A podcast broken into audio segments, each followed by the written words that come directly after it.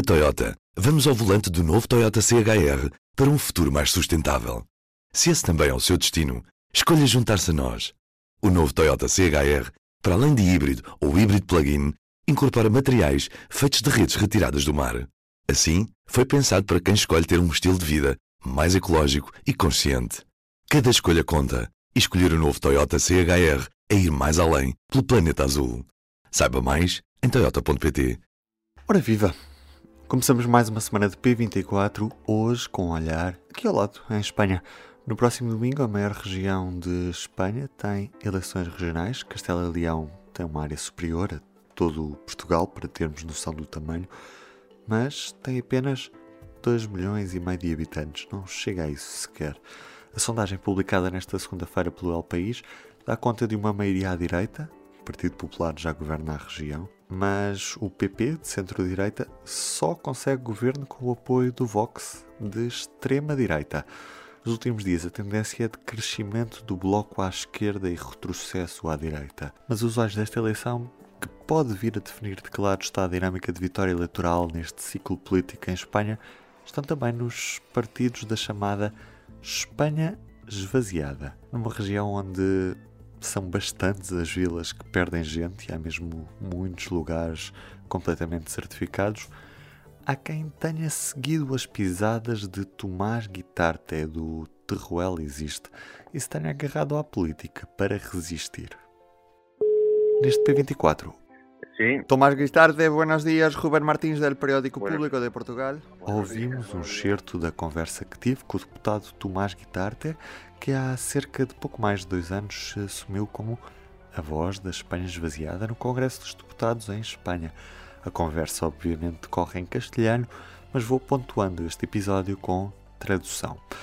Comecei por lhe perguntar, com mais de dois anos de mandato, o que é que já tinha conseguido para estas zonas desertificadas do território espanhol.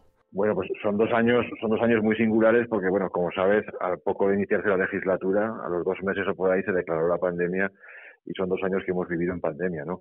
Y la pandemia, pues, cambió, cambió, como es lógico, pues las prioridades de la acción del gobierno, las prioridades un poco de todas las instituciones.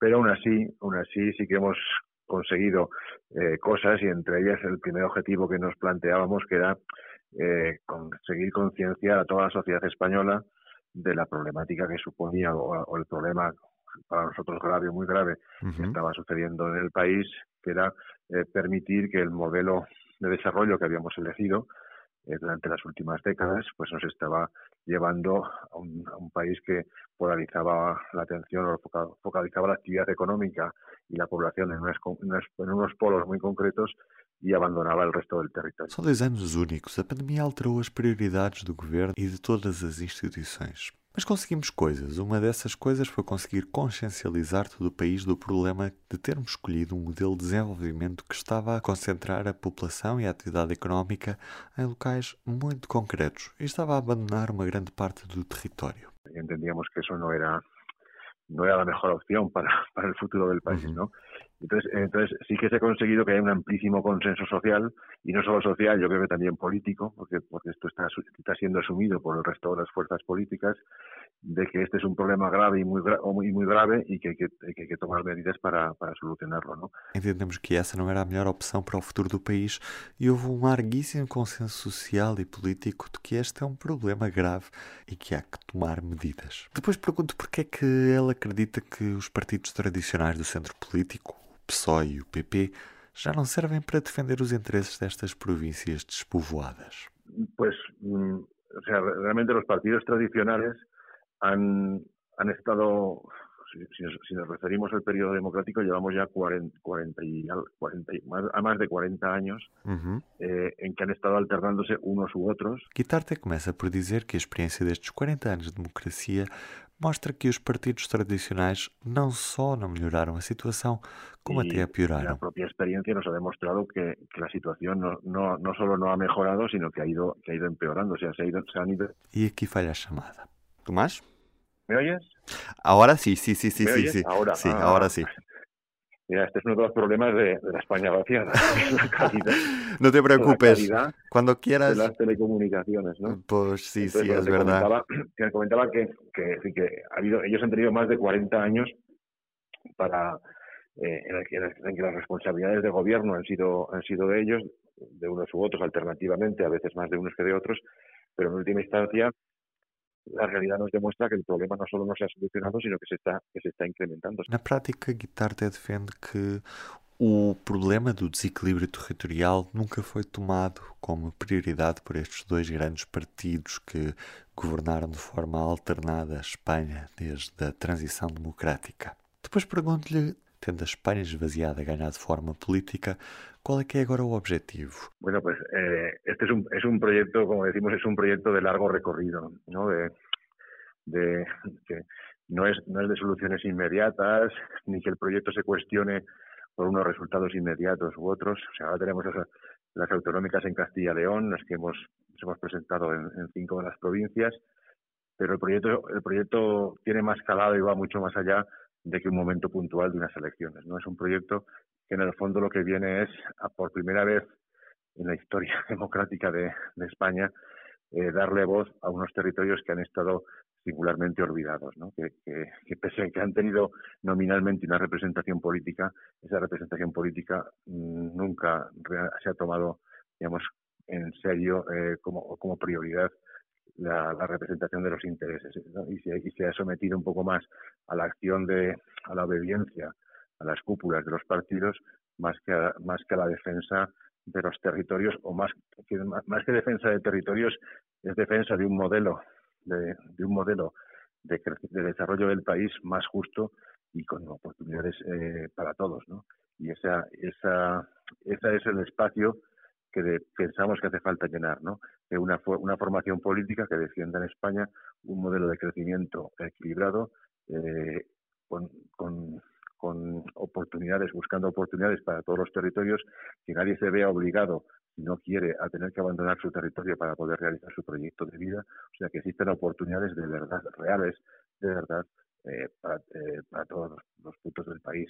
Siempre, obviamente, nunca va a ser posible conseguir una igualdad o una, una equiparación pero por lo menos que existan esas posibilidades de crecimiento para todos. Porque si no, si seguimos con la política actual, si, si nadie hace nada por corregirla, eh, lo que vamos es acabar, digamos, abandonando el 70% del territorio del país y eso supone una, una insostenibilidad territorial que nos, cae, nos caería muchísimos problemas. Guitarte fala num projeto de longa duração que não é de soluções imediatas, nem um projeto que se questione com resultados eleitorais.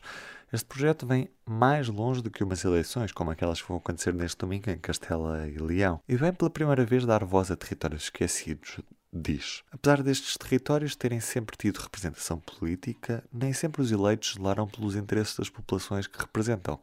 Guitarte acusa mesmo estes deputados eleitos pelas províncias desertificadas de seguirem mais as cúpulas dos partidos do que os eleitores dos territórios que eles elegem.